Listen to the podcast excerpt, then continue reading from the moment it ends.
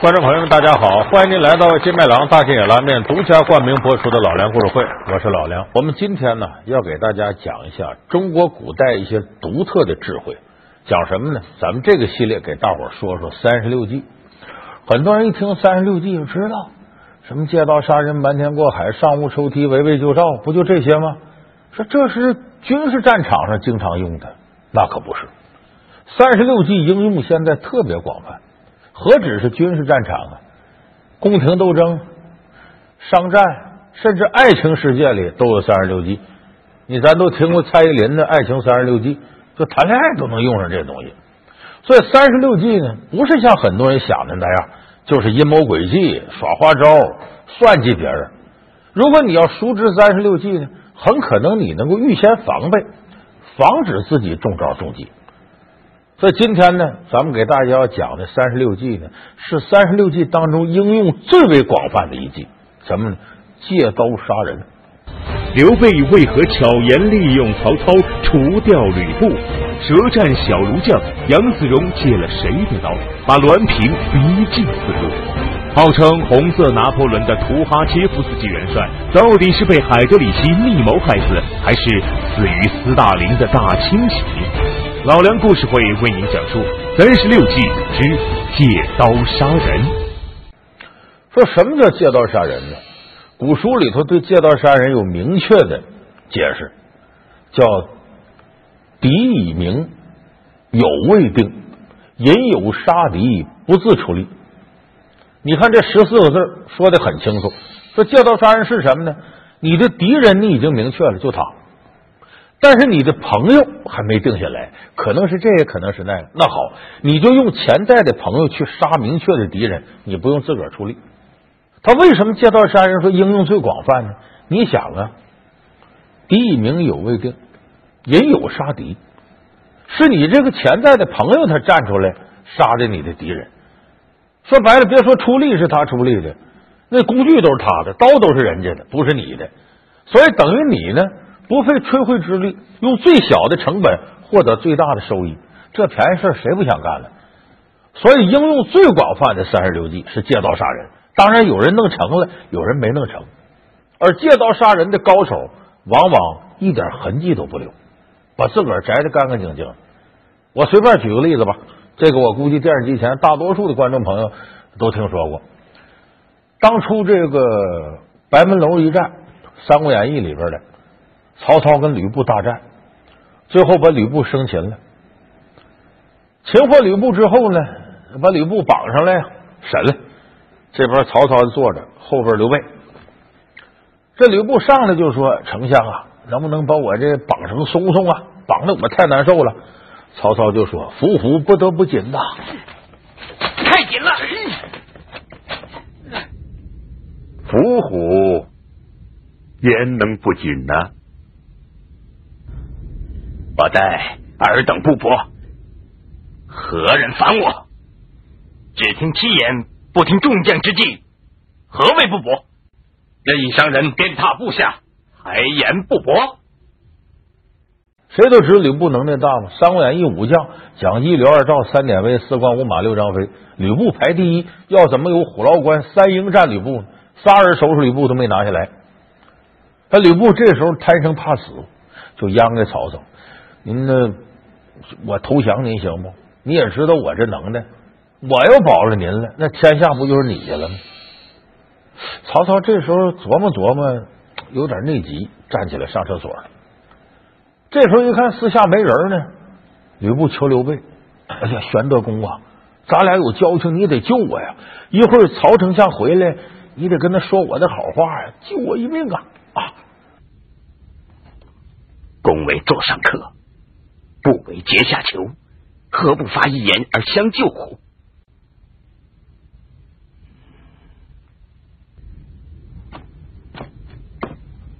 命公，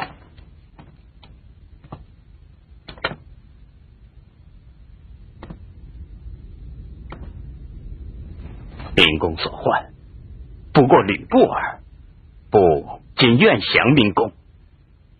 公为大将，不负之，何愁天下不定？这时候曹操呢，听着呢，心眼也活了，因为吕布这能耐谁都知道，但曹操这个人疑心很重，琢磨琢磨，一转身，呃，玄德以为如何呀？因为刘备你怎么看呢？玄德公以为如何？公不见丁原、董卓之事乎？什么？公不见丁原、董卓之事乎？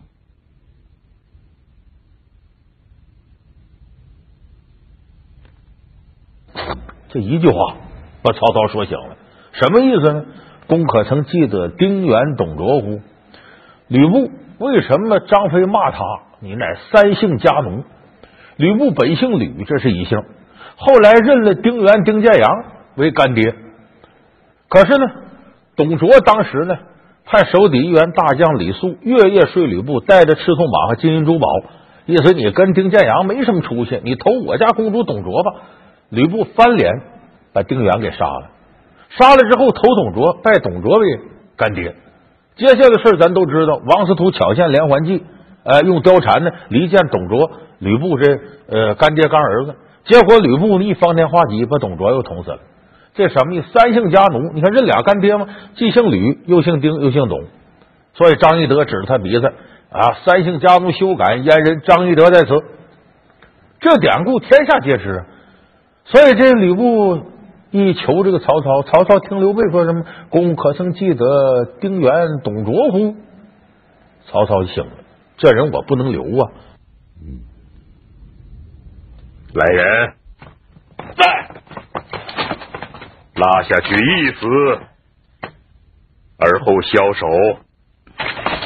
刘备，奸贼！汝乃天下最无信义之人。把吕布推出去杀，吕布气的骂刘备大耳贼，大耳贼！辕门射戟为了谁？说刘备为什么这么损？这时候加这么句高呢？这是有原因的。这刘备心里头啊，一直以曹操为最大对手。万一要是吕布降了曹操，那将来再想打曹操就太难了。所以借这个机会，要借曹操的手把吕布收拾掉。所以刘备这时候就看出这个人坏呀，心机深呐。说为什么青梅煮酒论英雄？曹操说天下英雄为使君与操耳。所以刘备为什么借刀杀人能成功呢？他非常了解曹操，知道曹操是个疑心病特重的人。所以这关键时候他来一句，他就好使。你看，咱们有一部经典的这个电影，也是经典的这个呃现代革命京剧，它就有一幕特别经典的借刀杀人，什么智取威虎山，电影叫《林海雪原》，里边杨子荣呢，是不进入座山雕的老巢？呃，到这里头呢，想里应外合呢，剿灭座山雕。西北玄天一朵云，乌鸦落进了凤凰泉，满屋都是英雄汉，谁是君来谁是臣？甩个吧，手干锅嘛，胡家会，横在哪个山头啊？正少武士说话，谁也没有家。登空柱马号副官胡彪，可这时候发生个意外，他冒充的呢是许大马棒底下的这个副官胡彪。可是这时候许大马棒呢，以前有一个部下小卢将栾平，解放军已经把他逮住了。押解过程当中，这栾平就跑了，跑了就跑到了座山雕这儿，一看，这人可不是副官胡彪。老九，你瞅瞅，你的老伙计来了。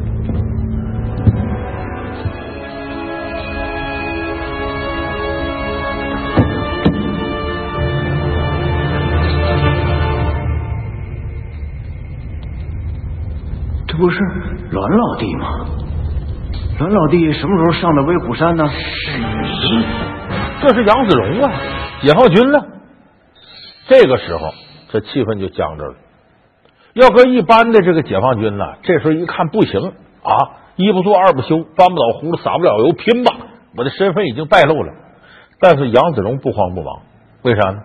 他这时候就酝酿了一条借道杀人之计，他抓住了这个事情的主要矛盾、次要矛盾，因为他知道座山雕呢疑心病特别重，就怕投奔我这的人跟共产党、跟解放军有关系，而偏偏呢小卢将栾平呢被解放军俘虏过，所以这小卢将栾平也了解座山雕，万万不敢说我被共军俘虏过。那座山雕绝对不会信任你的，所以这个时候杨子荣就知道这是小卢将栾平的软肋，所以他躲开你指责我说我是共军。那我问问你，我还说你是共军呢，你从哪儿来的？座山雕说：“是啊，你从哪儿来的？你说我们老九胡彪是共跳的水仙子，栾老弟，你这话说的太他妈歹毒了吧？你说我是共跳的水线子，别忘了当初可是你拉着我去投共军，今儿他妈这么大一屎盆子，你往我脑袋上扣，你这是想借三爷的手要我的命？你胡说！是共军派你来的吗？三爷，各位老大，让这小兔崽子今儿说清楚，他是怎么知道我是共跳的水线子，又是怎么他妈认识我这个共跳的？这时候栾平不能回避啊，他只能说：“我说我从谢文东那儿来。谢文东是谁呢？原来这牡丹江一带啊，三股土匪势力，座山雕是一股，被剿灭的许大马棒是一股，还有一股就谢文东，都土匪。这栾平呢，是原来在徐大马棒那儿。杨子荣冒充这胡彪呢，也是说从徐大马棒那儿来，所以他说我从这谢文东那儿来，他不敢他说他被共军俘虏了。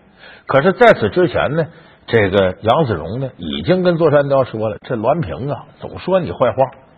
他原来在徐大马棒那就说你坏话，所以这座山雕本来就看不上栾平。一问说你从谢文东那儿来的，三问两问，他说的是假话呀。这么说你是趟了链子了？嗯，共军怎么这么快就把你给放了？你怎么穿着共军的叶子回来了？是不是他妈共军派你来的威虎山呢？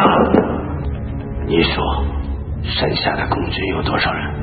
嗯，二十人啊不，三十人！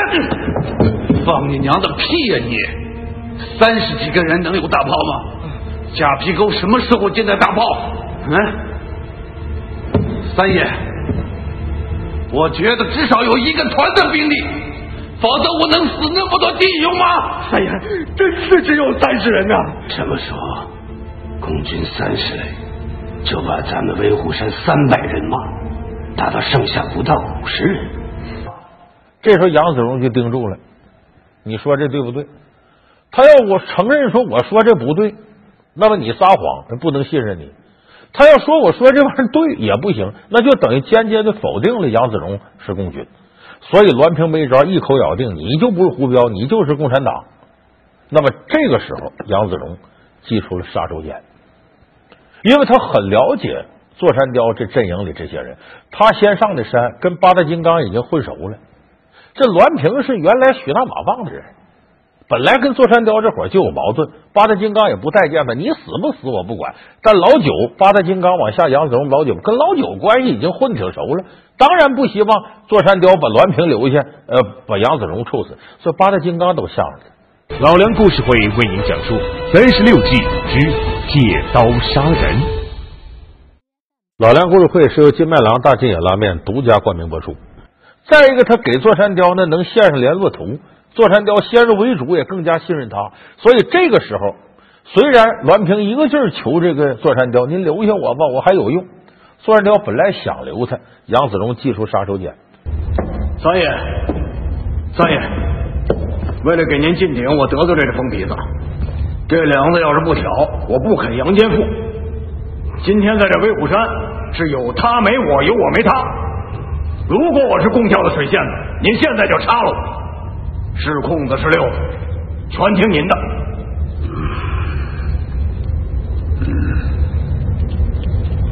三爷，老九他没毛病，他真是共教的水仙子，我真是从假皮沟滑出来的。三爷，就说这种情况下，栾平这么说我，有他没我，有我没他，留他留我，留我留他，三爷您看着办吧。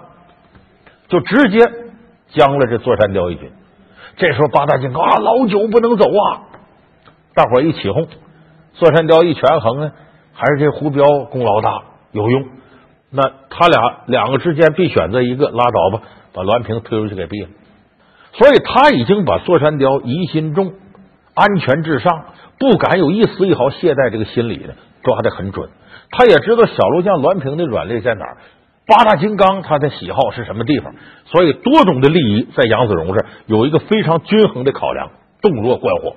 所以我说到这儿，您可能就明白，这借刀杀人呢，听着挺凶，他在好人手里头呢，他就是正义的；搁坏人手里呢，他就是邪恶的。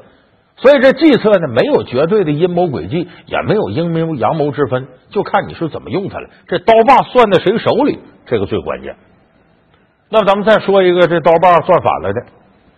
这是一九三五年的事一九三五年呢，呃，苏联呢，呃，授予五个人元帅的头衔，其中最年轻的叫托哈切夫斯基，四十出头，这是人类历史上啊年纪第二轻的元帅。他是一个绝对的战略家，也是战术家。像现代战争的大纵深理论就他发明的，包括机械战争有些概念都是他研究出来的。所以，图哈切夫斯基呢是前苏联的功勋元帅，很厉害。那我们也知道，这个三十年代时候啊，这个法西斯德国已经蠢蠢欲动了。就希特勒虽然跟斯大林签了苏德互不侵犯条约，但他也知道占领欧洲早晚要碰苏联。所以这个时候，苏联的几个功勋元帅，那么对德国法西斯是个威胁。这时候，希特勒就想，怎么能把最年轻这个图哈切夫斯基给除掉呢？这时候，希特勒把这事呢委托手底下的盖世太保大将海德里希。海德里希就想个办法，他说有一个情报大楼嘛，这里头有很多间谍呀、情报人员，他故意让这情报大楼着火，他也不告诉这些情报工作人员。这一着火乱套了，因为海德里希知道自己的情报人员里头就有双面间谍。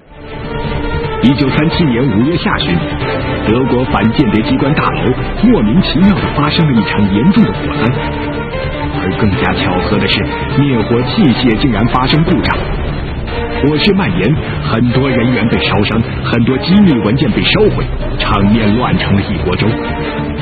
一些亲苏的捷克斯洛伐克特工人员趁乱得到了德军一些绝密文件，而此时躲在暗处的海德里希却得意的笑了。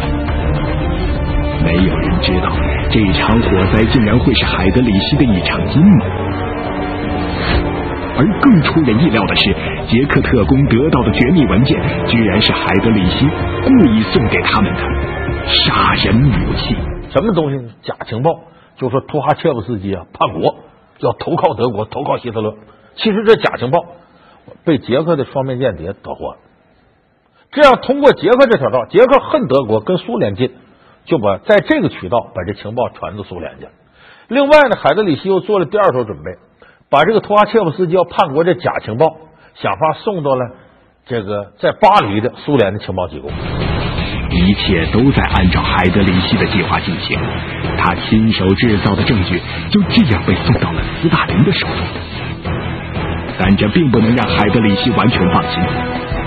为了让斯大林能够完全陷入自己的阴谋，海德里希又将同样的情报内容也传到了苏联驻巴黎使馆的大使波将军那里。波将军随即也给斯大林电告了这份情报。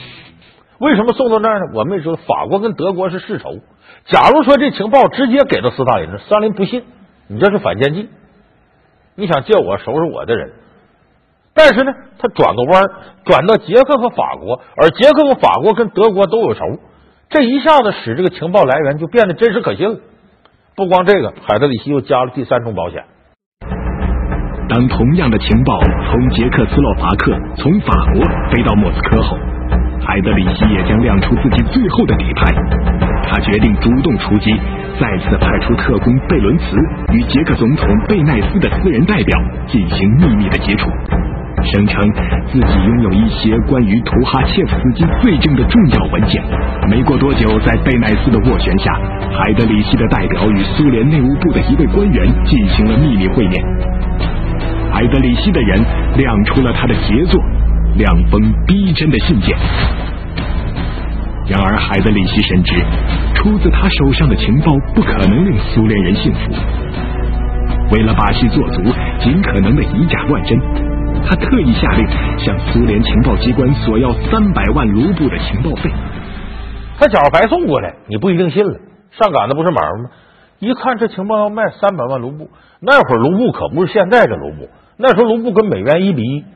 就三百万卢布等于三百万美金，你想三四十年代多高的价格？他一想，便宜没好货，好货不便宜，这情报肯定很珍贵。所以当时前苏联为了确定这个事儿真实性，真就掏了三百万卢布把这情报买回来。所以这三股情报来源汇到一块儿，他一看，审查托瓦切夫斯基。一九三七年五月，英国国王乔治六世举行加冕典礼，各国祝贺的使节云集伦敦。一时间，伦敦街头车水马龙，热闹非凡。但就在这时，苏联政府突然宣布，原定参加典礼的苏方代表图哈切夫斯基元帅因病不能前往。事实上，图哈切夫斯基已经被苏联军方秘密逮捕。其实，图哈切夫斯基是冤枉的，根本就没有任何叛国的事实。但审查的很快。迅速的审查了半天之后，整理整理就把图哈切夫斯基枪决了，给枪毙了。有人说这个希特勒借刀杀人，这太厉害了，这是。但是史学家呀有个多种研究方式，说你以为希特勒是借刀杀人吗？你哪知道斯大林也是借刀杀人？因为斯大林当时一九三五年一月份，借助基洛夫在克里姆林宫被暗杀，斯大林开始了苏共历史上的大清洗，清除异己。据说图哈切夫斯基不是斯大林的人，得把他弄死。所以有人说，不要以为希特勒是借刀杀人，斯大林也在借刀杀人。所以你要说总结这个借刀杀人呢，等于德国是用了双重的借刀杀人，所以他事实上成了最大的受益者。所以你看，我们今天给大伙说这个借刀杀人呢，呃，它非常丰富，应用范围也非常广。那么借刀杀人呢，这肯定是我们很多人呢。都不愿意作为借刀杀人的牺牲者出现。当然呢，咱们也不希望呢你去使这样的阴谋诡计。那么我们怎么样防范被借刀杀人利用呢？还得从借刀杀人的解释上入手。哎，就是敌已明，有未定。呃，引有杀敌，不自出力。这十四个字你看你自己处在哪位置？你要是在敌那位置，有人要算计你，你就得保护好自个儿。你要是在有那位置上，你就得琢磨，别被人家利用。哎，这个兼听则明，多听听别人的意见，不要谁忽悠你，你就上套。哎，你要是想借刀杀人的人，你就得对有敌这几方面，他的复杂利益关系清清楚楚研究明白，能够利用他们之类的。当然，我希望大家最好在生活当中太太平平的，不要想到动用这计策。当有人要用这招对付你的时候，你无论是敌是友，你得学会自我保护。今天我给大家详细说说这借刀杀人，目的也在于呢，咱们是以防范为主，人不犯我，我不犯人。好，感谢你收看这期老梁故事会。老梁故事会是由金麦郎大金野拉面独家冠名播出。我们下期节目再见。